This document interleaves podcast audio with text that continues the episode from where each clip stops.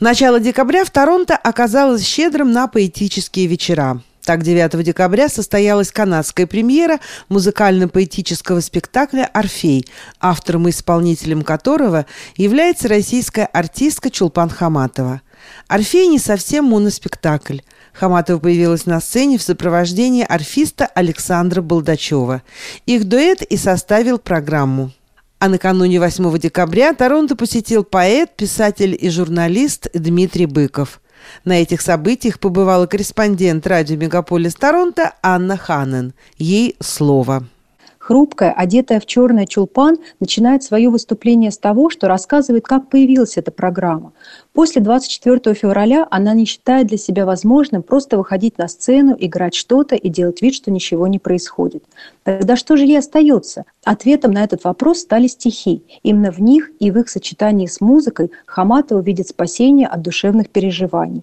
Стихи облегчают ее собственную боль. Может быть, они помогут и кому-то из вас, обращается она в зал. Александр Балдачев в качестве вступления рассказывает историю создания арфы. Когда-то в незапамятные времена древний человек, посылая стрелу из лука, услышал музыку в звуке натянутой тетивы, и орудие убийства превратилось в музыкальный инструмент, воспевающий жизнь. Название спектакля «Орфей» не случайно. В мифе об Орфее и Евредике Чулпан и Александр видят призыв идти вперед и не оглядываться. Только так можно выйти из темноты. Первым Хаматова читает стихотворение Веры Павловой, которое присутствует тут же в зале. Публика встречает эту новость аплодисментами. Дальше звучат произведения Марины Цветаевой, Бориса Пастернака, Беллы Ахмадулиной, Веры Полосковой, Юрия Левитанского и других любимых поэтов Чулпан.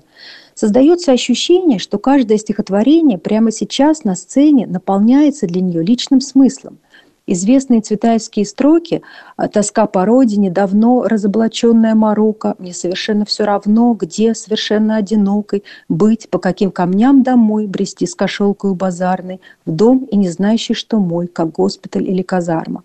Они звучат иначе, когда знаешь, что Хаматова и сама сейчас находится в эмиграции – также и стихотворение Левитанского обретает личное звучание. Каждый выбирает для себя женщину, религию, дорогу, дьяволу, служителей, пророку. Каждый выбирает для себя.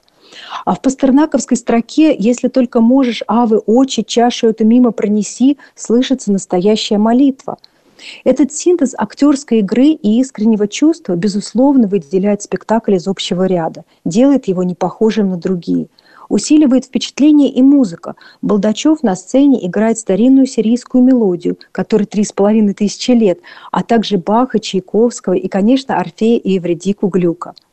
В конце выступления Хаматова попросила зрителей пожертвовать фонд, который в условиях отсутствия импорта обеспечивает лекарствами больных детей в России. Несправедливо, считает актриса, оставить этих детей без помощи. Справедливо неожиданно выкрикивает из зала какая-то женщина – Чулпан не смогла скрыть слез. «Дети не выбирали страну и не выбирали болезнь», — ответила она. Зал поддержал ее аплодисментами. Анна, а удалось ли вам побывать э, на концерте, творческом вечере Дмитрия Быкова? Да, днем ранее, 8 декабря, Торонто посетил поэт, писатель, журналист, учитель литературы, публицист, литературный критик, радиотелеведущий, не с честь ипостаси этого талантливого человека. Встреча с читателями и слушателями прошла в стенах театра Ли Послун с еврейского культурного центра на улице Баттерст. Перед публикой Дмитрий Львович предстал в белом. Особенно притягивали внимание белые сапоги-казаки и объявил, что прочтет стихи, после чего можно будет задать вопросы. Однако он надеется, что вопросов не будет, потому что для тех, кто слушает внимательно, стихи говорят сами за себя. Здесь Быков пристально посмотрел в зал и добавил, что если после выступления кто-нибудь захочет написать про него гадости в соцсетях, то лучше не ждать, а высказать все прямо здесь, в лицо. Разогрев таким образом публику, маэстро начал читать стихи. В основном звучали произведения из его нового сборника политической и антивоенной направленности, но было и кое-что из более раннего. А зал рукоплескал и восторженно гудел. Читал Дмитрий Львович долго, не менее часа а потом прервался и пояснил, что поскольку не знает, сколько зрителей заплатили за билет, то затрудняется определить, достаточно ли он уже начитал или нужно еще.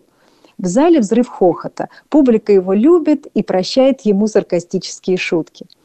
После ответов на вопросы, которые все-таки прозвучали, Быков перешел к читке отрывков из рэп-оперы «Беспредельщица», которую он написал в соавторстве с Алексеем Иващенко по мотивам пьесы Островского «Беспреданница». Опера планируется как масштабный спектакль с цыганским э, пением, чечеткой и большим количеством музыки.